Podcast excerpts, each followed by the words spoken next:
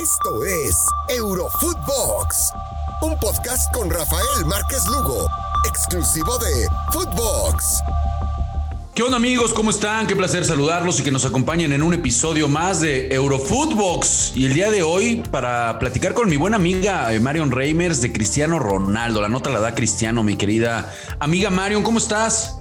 Mi querido Rafa, te mando un muy fuerte abrazo a toda la gente que nos acompaña. Pues muy contenta, muy contenta de poder hablar de este que ha sido probablemente el mercado de fichajes más movido, ¿qué será? ¿En los últimos 20 años?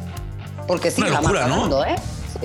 Una, locura, la verdad, lo que, lo, que vimos en este, en este mercado de fichajes. Todavía esas, esas compras de pánico. A ver, Mario, ahorita que tocaste ese tema, aprovechando que, no haya podido platicar contigo, ¿con quién te quedas realmente? Por supuesto que lo del Paris Saint Germain y la manera de reforzarse está ahí, ¿no? Pero, pero ¿con quién te quedarías realmente eh, si vamos por equipo? Porque a mí lo, de, lo del Cholo Simeone, y ayer lo platicaba, me encantó, ¿eh? Creo que, creo que el, el Atlético se termina reforzando bastante bien.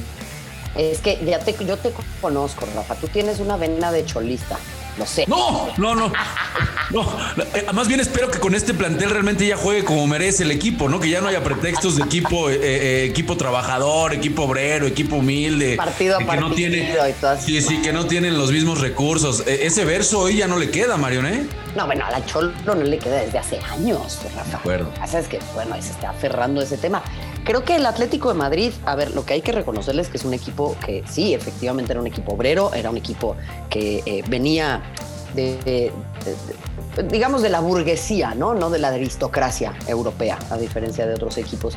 Y ahí es en donde se ha trabajado muy bien, creo que es un equipo que ha catapultado muchas estrellas, pero dada, dado lo debilitados que están tanto el Barcelona como el Real Madrid de esta campaña, este es el momento para el Atlético de Madrid, este es el momento para Diego Pablo Simeone y este es el momento en el que ya no puede venirnos con, con ese choro, ¿eh? De acuerdo, pues se vale soñar, ¿no? Para los. ¿Cuándo íbamos a pensar un, doblete que, fuera el primer aspirante a repetir en la Liga del Atlético? Bueno, ahí está. Yo, yo sigo pensando que con este plantel que le dieron, ojalá y pudiéramos ver eh, algo un poquito pues más agradable para la pupila, ¿no? No, tan, no tan ríspido, no tan, no tan trabado, no tan, ya sabemos que siempre sufriendo a lo cholo. Ojalá y no sea así, Marion, pero la nota nos la da Cristiano Ronaldo en la cancha nuevamente, esta máquina, este animal de hacer goles, es, realmente una bestia, dicho con todo respeto, Marion, porque ahora si, en vano, pues no se cansa, parece, de conseguir récords este tipo, pues ahora consigue el de máximo goleador en selecciones, en un partido en donde, creo que me parece que el partido, Marion, y aquí quiero escuchar tu comentario, nos relata perfectamente lo que vimos ayer frente a Dinamarca, lo que es Cristiano Ronaldo, ¿no? Más allá de los récords, de los goles, esa mentalidad, esa manera de poder eh, sobreponerse en cuestiones de, segundos, ¿no? Esa, esta palabra tan de moda que se usa últimamente, que es la resiliencia, que todo el mundo la quiere usar. Pero este tipo, este tipo la lleva a cabo de manera perfecta, Marion. Ayer falla un penal. Y después el tipo, qué manera de levantarse y marca un doblete para ya llegar a 111 goles, dejando así al, al iraní que tenía el récord con 110, 109, perdón, este Ala Daye, este futbolista iraní. Y bueno, por si era, por si faltaba poco, pues ya también consigue este récord. ¿Qué opinión te merece ahora esto con esta máquina de hacer goles de Cristiano Ronaldo, amiga?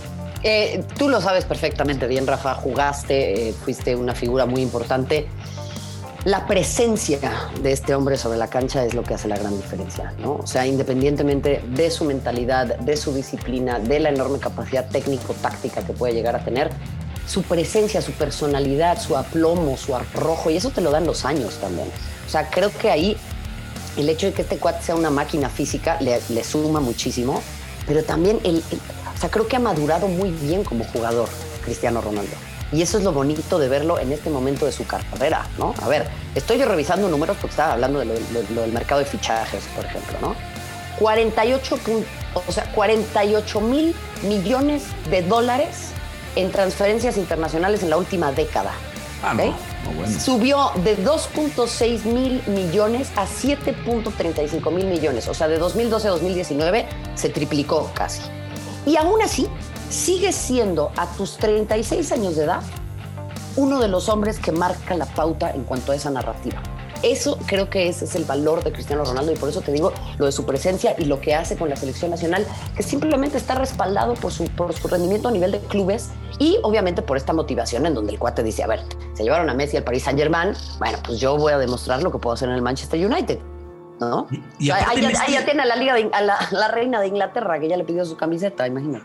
oye, Mario, pero es que aparte en este digamos, en este eterno debate que, nos ha encantado llevar en los últimos 10 años por esta, por esta batalla, esta, esta guerra deportiva, por decirlo de alguna manera, entre Leo Messi y Cristiano Ronaldo y las comparaciones eh, horribles que hemos, que, hemos hecho todos alrededor de esta, de esta batalla, pues me parece que Cristiano se encarga de, a los gustos está bien, ¿no? Que cada quien le guste el que quiera, pero Cristiano se encarga de decirle a cada uno de sus detractores con números que él se sienta en la mesa de los mejores del mundo, les guste o no les guste.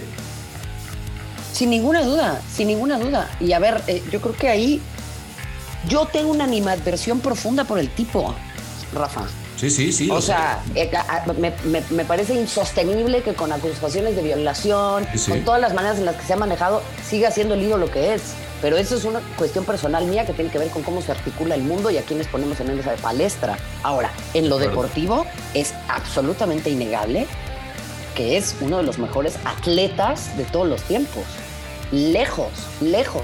O sea, para mí es, o sea, no entiendo por qué, no, sé, no entiendo las pendejadas de la gente. ¿Para qué te digo? Es que lo, lo, extra cancha y sí no lo podemos mezclar, amiga, porque entonces ya no tendría ni caso estar hablando de Cristiano. Estoy ahí totalmente de, acuerdo contigo. Es, es, una pena. Pero en lo que sí hablando de, cancha, ¿no? exclusivamente de pura cancha, Marion, eh, ya decías, este tipo se ha encargado de convencer. ¿Y hasta dónde podrá llegar? Porque yo todavía lo escucho ayer terminando el partido y dice, a ver, Cristiano hay para rato. Ya tocabas, el tipo físicamente está entero. Va a llegar a otro mundial. Entonces, eh, pues parece que todavía tenemos Cristiano para que incluso el aficionado del Manchester United, y ahí es en donde quiero recalar un poco, eh, pues me parece que se puede ilusionar porque es uno de los equipos, Mario, que no nada más con Cristiano, pero sí termina reforzándose de muy buena manera y en los últimos años pues ha dado muchos bandazos en torno a la jerarquía que representa el Manchester United. ¿Será que ya con esta llegada de su, su eterno ídolo, por decirlo de alguna manera, eh, veremos nuevamente el renacimiento, el resurgir de este equipo del United a los niveles, por supuesto, que uno espera, ¿no? Entendimos que llegó a la, a la final de la, Europa League y demás, pero, pero ¿será que lo vamos a ver ya en, los niveles de Champions y realmente compitiendo con un Chelsea, con un Paris Saint Germain, con un Liverpool, con un City, que me parece que son los llamados allá a, estar arriba en la Premier, ¿no? Sobre todo. Sin ninguna duda. A ver, a ver, el grupo que les tocó, Rafa, creo que pensándolo ahora con Cristiano Ronaldo les da enormes posibilidades. O sea, se les, se les vuelve a abrir un poco como la llave, ¿no?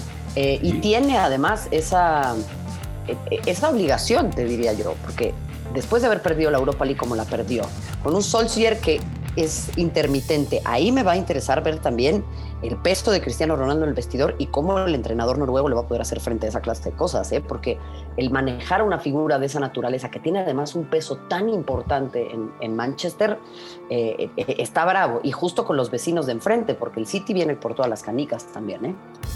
Pues sí, la verdad es que se, me parece que en cuanto a la Premier, si platicábamos de la liga en donde posiblemente el equipo del Cholo se ve, se ve bastante fuerte, aquí en la Premier me parece que vamos a estar hablando de los cuatro de siempre, ¿no? Por supuesto, lo del City, lo del Liverpool, Chelsea, que no se le puede poner a un, a, un lado, y bueno, ya lo que mencionábamos del Manchester United con estas contrataciones, Marion. ¿Qué, alguna, algún tema te gustaría o alguna contratación antes de irnos que te gustaría mencionar que te haya dejado pues con buena sensación, ¿no? Me, me queda claro que todos nos fuimos con lo de Messi, con lo de Cristiano, pero para darle el cerrojazo, ¿con qué, con qué contratación realmente te quedas? Mira, eh, yo te diría que el, el regreso de Griezmann al Atlético de Madrid a mí me, me, me emociona. Y me emociona por él, ¿sabes? Porque creo que lució mucho con ese equipo, se le vio muy gris en el Barça, pasó muy malos momentos. Y ahora sí espero ver un Atlético de Madrid diferente.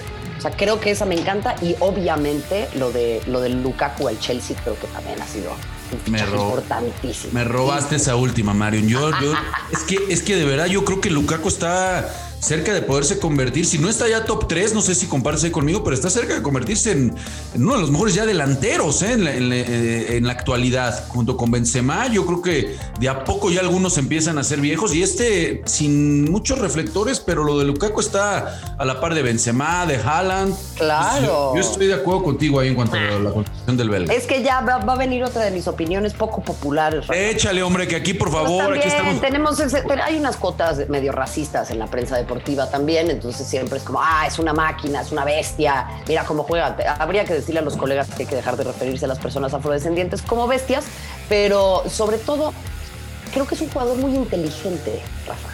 Y eso a veces no se destaca lo suficiente. O sea, al margen de su poderío físico, de la capacidad que tiene de jugar por aire, que es driblador, que es encarador, que se ha vuelto más asistidor desde que juega en Italia. O sea, ha cambiado su manera de jugar a la pelota. Pero es un futbolista muy inteligente que sabe manejar muy bien los espacios y sabe trascender esa última línea para llegar a donde aparece la pelota.